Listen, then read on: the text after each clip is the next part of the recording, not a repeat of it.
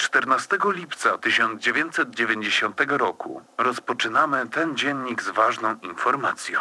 Założyciele Taste the Music ogłosili rozpoczęcie pierwszego konkursu DJ-ów w Polsce. Tematem tego konkursu jest muzyka house. Ale czym właściwie jest ten gatunek muzyki? To elektroniczna mikstura magiczna, przy której bicie serca splata się z potężnymi basami, tworząc oszałamiającą odyseję.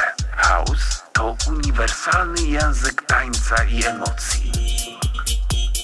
Witamy w Taste the Music. Taste the Music. Taste the Music. Taste the Music.